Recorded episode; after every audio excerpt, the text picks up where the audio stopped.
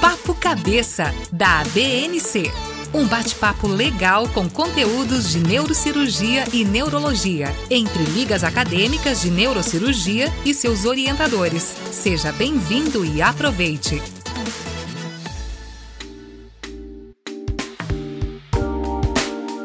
Olá, pessoal, tudo bem? Vamos começar mais um episódio do projeto Papo Cabeça. Bom, primeiramente, deixe me apresentar. Meu nome é Natália Rebeca eu sou acadêmica da Universidade Estadual do Piauí, a UESP, e também faço parte da comissão organizadora desse projeto. O projeto Papo Cabeça foi um projeto idealizado pela Academia Brasileira de Neurocirurgia, a ABNC, e ele tem como objetivo trazer de forma mais interativa e acessível conteúdos relacionados à neurocirurgia. Na verdade, gente, esse é apenas um dos diversos projetos e oportunidades que a academia tem proporcionado a nós estudantes envolvendo ligas de todo o Brasil. E eu tenho muito orgulho em fazer parte dessa iniciativa. Agora eu vou passar a palavra para o nosso orientador, o Dr. André Giacomelli, que tem sido uma figura essencial na construção desse vínculo. É com você, doutor. Olá a todos. Olá, Natália. Eu que gostaria de agradecer a participação de vocês quatro na organização do Papo Cabeça. A Natália, o João, a Ellie e a Letícia têm feito um papel muito importante no desenvolvimento deste podcast. E tudo isso não é em vão, viu, Natália? Pois a academia também está treinando habilidades em vocês como essa de organização de eventos, que é muito importante na vida de um neurocirurgião. Todos os alunos das ligas cadastradas pela academia também terão essa oportunidade. É só ficar ligado nos próximos projetos, pois todos irão participar. E vamos para o nosso bate-papo de hoje com a Liga de Neurologia e Neurocirurgia da Universidade Federal de Ciências da Saúde de Porto Alegre. Os alunos Alicia Tuon, Juliana Catão, Mariana de Bastiani, Matheus Everling e Teresa Co conversam com o Dr. Carlos Eduardo da Silva sobre meningiomas. Então vamos lá, porque o Papo Cabeça está no ar.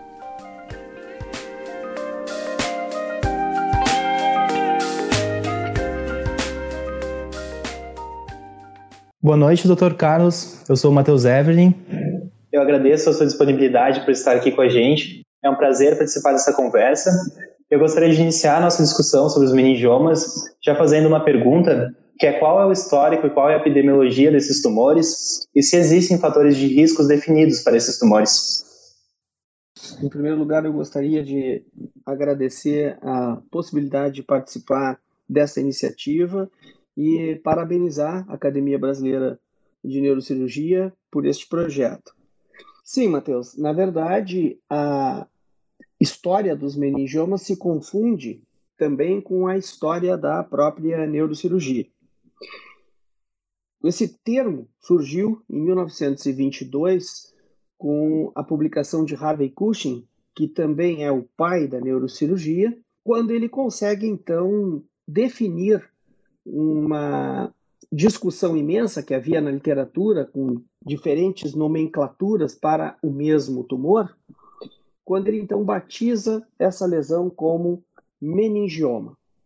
E a partir dali, toda a neurocirurgia se desenvolveu sempre relacionada à cirurgia e o tratamento dos meningiomas como uma das suas principais fontes de evolução e de resultados progressivamente melhores para os nossos pacientes. Na verdade, os meningiomas uh, são tumores que se originam das vilosidades aracnoides e atualmente Petrus, que é a central de registro dos tumores nos Estados Unidos, os meningiomas são os tumores primários mais frequentes, uh, responsáveis por aproximadamente 37% das lesões primárias intracranianas. A Organização Mundial da Saúde classifica os meningiomas em graus distintos, em três graus diferentes, sendo grau 1 os considerados meningiomas benignos, grau 2 são meningiomas de comportamento biológico intermediário, chamados meningiomas atípicos, e os meningiomas de grau 3, que são os meningiomas agressivos, considerados lesões malignas. A proporção dessas lesões corresponde atualmente a aproximadamente 80% dos tumores são ditos benignos, de grau 1, 17% aproximadamente são de grau 2, e de 1 a 3% dessas lesões são lesões francamente malignas. Existem também algumas ah, situações claramente, digamos assim, relacionadas à existência dos meningiomas. A primeira delas é que esse é um tumor francamente predominante nas mulheres. É, a proporção de mulheres para homens ela é claramente preferencial no sexo feminino. Esses tumores tendem a aumentar a sua incidência com o envelhecimento dos indivíduos, então, quanto mais velho, maior é o risco para o desenvolvimento de um meningioma. E nós temos alguns fatores de risco, sim, já bem estabelecidos. O mais importante deles é a radiação ionizante. Existem vários estudos e bastante antigos que conseguiram relacionar o surgimento dos meningiomas à radiação ionizante. Então, parece que há uma relação direta com a dose. Quanto maior a dose da radiação, maior o risco e menor de, o tempo, o intervalo para o surgimento do meningioma. Existem relações hormonais, vários estudos também correlacionaram os meningiomas a receptores hormonais de progesterona e estrógeno, então parece haver uma relação em alguns estudos com a terapia de reposição hormonal, apesar de não ter sido uh, estabelecida uma relação direta de aumento de risco com o contraceptivo oral, mas as terapias de, de reposição hormonal parecem ter uma relação clara.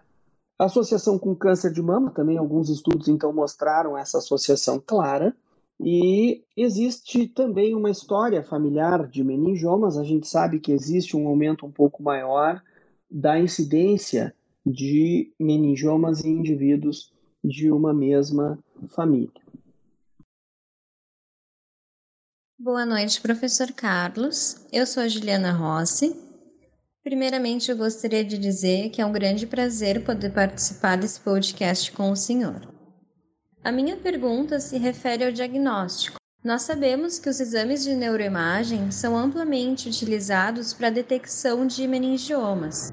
Eu gostaria de saber se existe alguma técnica de preferência entre a tomografia e a ressonância. Também gostaria de saber se precisa utilizar contraste.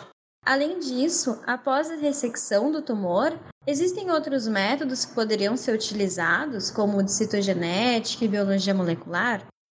Juliana, excelente pergunta. Os meningiomas, eles têm algumas características que nós podemos avaliar nos exames de imagem uh, que, digamos assim, são complementares.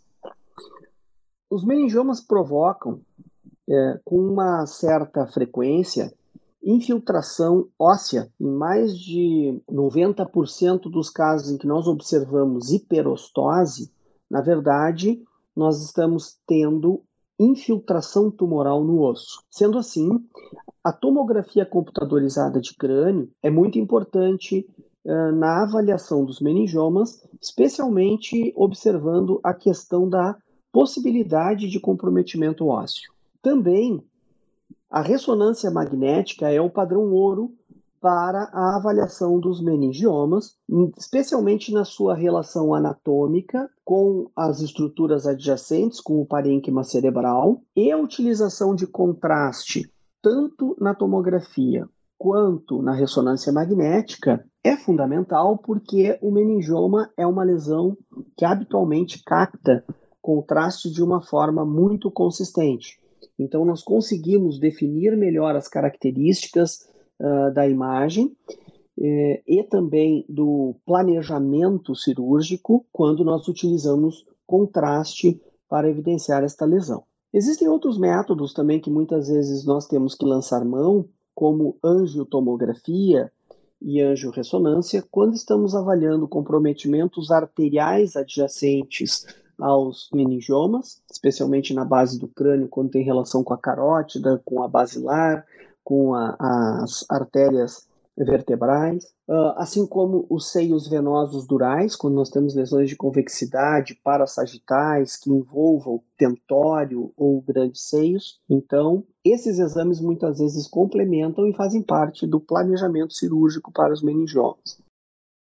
Juliana, sua pergunta também é muito importante, porque uma vez nós tendo removido a lesão, atualmente nós utilizamos, além da classificação da Organização Mundial da Saúde, utilizamos também análise citogenética e molecular dessas lesões, com o intuito de entender o comportamento biológico desses tumores. Então, hoje, além de saber se o meningioma é de grau 1, de grau 2 ou de grau 3, nós procuramos entender através das citogenéticas, anormalidades cromossômicas que esses tumores possam ter. E existem algumas anormalidades cromossômicas muito importantes, como deleção do cromossomo 1P, como deleção né, de cromossomo 10, que geralmente são associadas a comportamento biológico mais agressivo. E se sabe que quanto maior o número dessas anormalidades cromossômicas, tanto maior o risco de um comportamento biológico mais agressivo dos meningiomas. Algumas alterações gênicas também estão relacionadas ao comportamento biológico dos meningiomas. Especificamente, nós temos interesse atual por uma mutação que é o CDKN2A, e o CDKN2B, além do gene do TERT, que são francamente relacionados a comportamento biológico agressivo, mesmo em meningiomas de grau 1. Boa noite, professor. Eu sou Alicia Tuon e eu gostaria de fazer a próxima pergunta. Então, nós sabemos que a ressecção cirúrgica dos meningiomas depende de diversos fatores, como o tamanho do tumor, o fato de ele ser ou não sintomático e a sua localização. Senhor poderia nos falar um pouco de como esses fatores interferem e quais são os princípios do tratamento cirúrgico dos meningiomas? Claro, Alicia. Na verdade, é, é muito importante essa questão porque, atualmente, as ferramentas que nós dispomos o tratamento dos meningiomas, apesar de toda a tecnologia disponível, a mais importante destas ferramentas é o tratamento cirúrgico. As principais evidências da literatura mostram que o grau de ressecção cirúrgica é o fator mais significativo para o prognóstico e para o controle desta doença. Nós temos uma graduação que é muito utilizada ainda em toda a literatura mundial, que é a graduação de Simpson, um dos trabalhos seminais mais importantes na história da cirurgia e do, do, e do tratamento dos meningiomas. E essa graduação ela avalia de 1 a 5, sendo 1 aquele grau de ressecção máxima em que se tira a lesão, se remove a dura mater e se remove completamente o osso envolvido pelo tumor, independente se nós estamos falando de lesões da convexidade ou da base do crânio.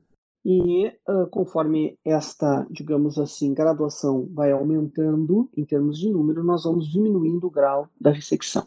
Sendo que nós entendendo que a ferramenta cirúrgica ainda é a principal para o controle dos meningiomas, nós temos que ter os princípios corretos na aplicação dessa ferramenta.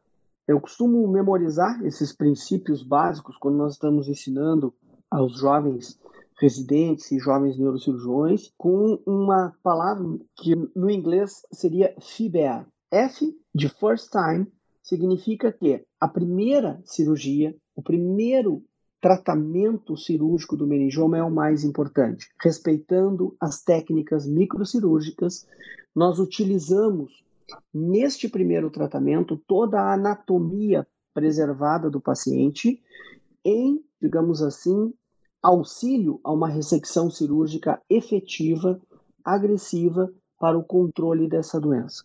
A segunda letra do FIBER é e de exposure, ou seja, a exposição de um meningioma é fundamental durante o seu planejamento, porque, como é uma lesão que deve ter um controle cirúrgico efetivo, a exposição através de uma abordagem cirúrgica bem planejada, com a técnica adequada, é fundamental para o resultado final ser efetivo. A terceira letra é o B, que é relacionada a bone removal, ou seja, a remoção óssea. Como eu disse anteriormente, estudos histopatológicos mostraram que quando nós temos hiperostose associada aos meningiomas, em mais de 90% das vezes nós estamos falando de comprometimento tumoral do osso. Portanto, a remoção óssea dos tumores, especialmente na base do crânio, é fundamental para o controle da doença e evitar a recidiva futura. Porque esse tumor infiltrado no osso, se ele não é removido, ele é uma fonte de recorrência da lesão. O A do FIBER é de arachnoid plane, ou seja, o plano aracnoide, que é o principal aliado na cirurgia e nesta primeira abordagem, esse plano aracnoide sempre existe e sempre existe de forma íntegra. Então, um conhecimento adequado da anatomia da aracnoide relacionada àquela posição do meningioma é fundamental para utilizá-la como um aliado na preservação das estruturas neurovasculares vitais e a retirada dessas estruturas de forma segura de dentro do envolvimento tumoral. A letra I do FIBER é a irrigação. A irrigação é fundamental na cirurgia dos meningiomas e eu diria que mais importante do que a coagulação, porque a irrigação permite com que a gente visualize bem o plano aracnoideu, permite com que a gente mantenha o campo limpo e a gente consiga perceber então as nuances anatômicas e microanatômicas para que a gente possa retirar as estruturas neurovasculares, digamos assim, de dentro do envolvimento tumoral. E o R é de reconstruction, que é justamente então a importância da reconstrução dos planos anatômicos após a ressecção tumoral. Uma vez tendo entendido esses princípios da cirurgia dos meningiomas, nós temos também que levar em consideração a posição da lesão. Quando nós estamos abordando meningiomas da convexidade, nós usamos técnicas é, de craniotomia e hum, reconstrução que são muitas vezes mais uh, padronizadas dentro das técnicas de neurocirurgia geral e também muitas vezes precisamos utilizar técnicas de cirurgia vascular para reconstrução eh, dos seios envolvidos e de plástica dural extensa, muitas vezes quando falamos de lesões volumosas da convexidade. Quando nós temos tumores na base do crânio, nós temos que perceber em que região exatamente nós vamos estar trabalhando, se é na fossa anterior, na fossa média, na fossa posterior ou na junção crânio-cervical, e adaptarmos nossas técnicas cirúrgicas, então, com a implementação de técnicas cirúrgicas específicas de cirurgia da base do crânio, que essas sim necessitam um treinamento especial para que a gente possa acessar essas eh, regiões de localização profunda, como também as técnicas de dissecção microcirúrgica das estruturas vitais envolvidas. Boa noite, professor. Sou Tereza Co, então, como o senhor falou na questão anterior, a localização do tumor é um fator importante a se considerar na cirurgia dos meningiomas. Dessa forma, o senhor poderia nos contar um pouco sobre a importância das técnicas cirúrgicas da base do crânio nos meningiomas?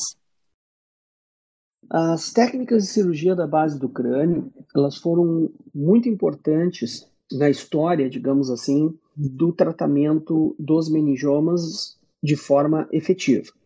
Evidentemente que as estruturas da base do crânio são extremamente complexas, não só na sua anatomia, mas também na sua importância funcional. E quando a microcirurgia foi desenvolvida pelo professor Yassarguil na década de 60, grande parte dessas lesões que antes eram inacessíveis, elas foram gradualmente sendo acessadas cirurgicamente pelos neurocirurgiões de forma que os resultados foram melhorando gradativamente.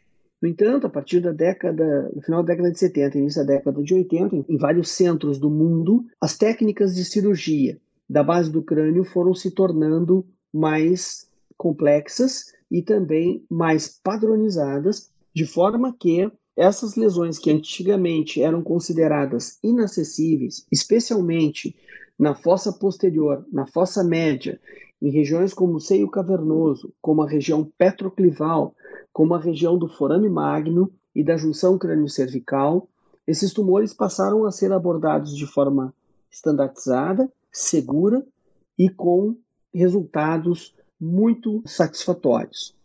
Essas técnicas exigem um treinamento em laboratório especializado. Hoje existem vários centros no Brasil e no exterior habilitados e que têm tanto o conhecimento necessário para ensinar a cirurgia da base do crânio, quanto os laboratórios também equipados adequadamente, para que a gente possa preparar o neurocirurgião após a sua formação básica nessas técnicas específicas da cirurgia da base do crânio. Olá, Dr. Carlos. Eu sou Mariana De Pastiani e existem diversos estudos sobre a utilização de radiocirurgia estereotática como tratamento complementar, principalmente em tumores que não são resseccionáveis por completo ou em pacientes com grave risco cirúrgico. Eu gostaria de perguntar para o senhor como utiliza as terapias complementares em seu dia a dia e como é feito o acompanhamento do paciente após a cirurgia. Na verdade, os tratamentos complementares dos meningiomas têm um espaço importante naquelas lesões de grau 2 que não são possíveis de serem removidas completamente devido à sua localização, o comprometimento de áreas muito importantes ou de estruturas muito importantes, e também nos meningiomas malignos, ditos de grau 3. É, nesses casos, a indicação da radiocirurgia, da radioterapia estereotáxica, ela tem um espaço muito importante na tentativa de controle dessas lesões de comportamento biológico mais agressivo. Nos meningiomas de grau 1, que são 80% dos casos, não se deve recomendar os métodos de radioterapia como tratamento primário, né? tampouco como um tratamento complementar imediato, mesmo naqueles casos que acometem a base do crânio, que eventualmente o cirurgião não tenha conseguido fazer uma ressecção de Simpson 1 ou 2. Por quê? Porque se sabe que muitas dessas lesões, como eu expliquei anteriormente, têm um comportamento biológico favorável, seja porque o grau da lesão é de grau 1, seja porque a análise citogenética e molecular do tumor mostra um perfil biológico favorável. E muitas vezes esses tumores ficam estáveis, esses resíduos, durante décadas. Então, não se deve recomendar como tratamento, seja ele primário ou complementar imediato, para a grande maioria dos meningiomas. Ele é reservado para estes casos específicos que correspondem em torno de 17 a 20% dos meningiomas operados. Uma forma que a gente utiliza adequada para definir qual paciente vai se beneficiar ou vai necessitar é justamente a correlação desses fatores. Grau de ressecção cirúrgica, ou seja, eu conseguir ser mais efetivo na remoção do meningioma ou menos efetivo, né? eu removi mais radicalmente essa lesão ou menos radicalmente essa lesão. Associar isso ao grau deste tumor, ou seja, esse tumor é um tumor de grau 1, é um tumor de grau 2 ou é um tumor de grau 3.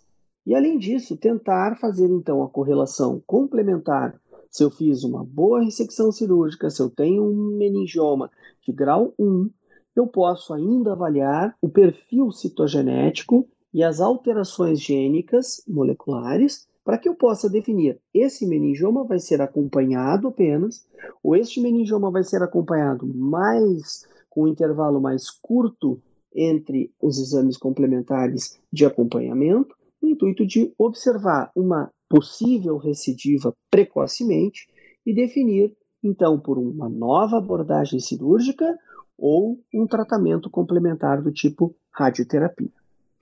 Infelizmente, o tratamento quimioterápico e principalmente a nossa nova tendência, que nós devemos comentar a sequência, ele ainda é muito limitado, porque existem poucas drogas que se mostraram efetivas no tratamento quimioterápico dos meningiomas. E geralmente são drogas utilizadas de, em caráter experimental em ensaios clínicos e sem uma capacidade ainda de modificar o comportamento e a evolução desses tumores que são malignos nos pacientes que não estão evoluindo de forma favorável.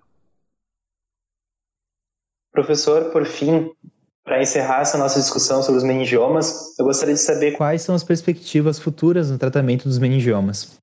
É uma pergunta muito interessante. Sem dúvida nenhuma, o foco principal atualmente é o entendimento das características moleculares desses tumores. Nós já sabemos bem que o tratamento cirúrgico é a ferramenta mais efetiva. Nós sabemos que muitas vezes temos que lançar mão de tratamento radioterápico complementar naqueles meningiomas de comportamento biológico e grau mais elevado. No entanto, o que nós estamos buscando hoje é o entendimento das rotas, digamos assim, das mutações gênicas envolvidas e, consequentemente, direcionarmos os tratamentos complementares com alvos moleculares bem definidos, ou melhor definidos, para que a gente possa ter um controle naqueles casos em que o comportamento biológico é desfavorável e que o paciente apresenta múltiplas recorrências, invasões de estruturas adjacentes, e isso é o futuro do tratamento, digamos assim, dos meningiomas. Acredita-se que, na medida em que nós tenhamos esses alvos mais bem estabelecidos, nós possamos dedicar a nossa atenção em bloquear essas rotas específicas e tentar com isso modificar o comportamento biológico nos meningiomas malignos e atípicos de comportamento agressivo. Eu gostaria de complementar, então, parabenizando novamente a Academia Brasileira de Neurocirurgia por essa iniciativa maravilhosa, esse projeto super interessante que eu acho que fomenta o interesse dos nossos estudantes e de todos os profissionais da saúde em torno da neurocirurgia e da neurologia. E quero agradecer também a participação da Liga de Neurologia e Neurocirurgia da UFSPA, que eu tenho a honra de, de participar e trabalhar com vocês, de forma que foi um prazer muito grande ter participado desse projeto. Um abraço a todos.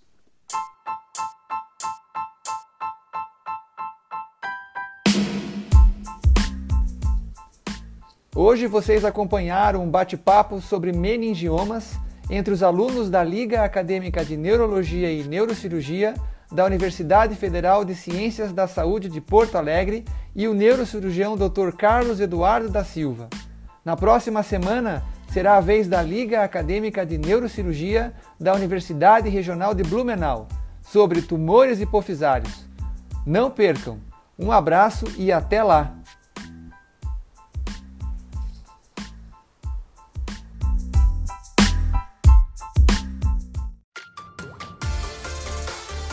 Essa foi a edição da semana do Papo Cabeça ABNC. Fique ligado, todas as terças um novo episódio.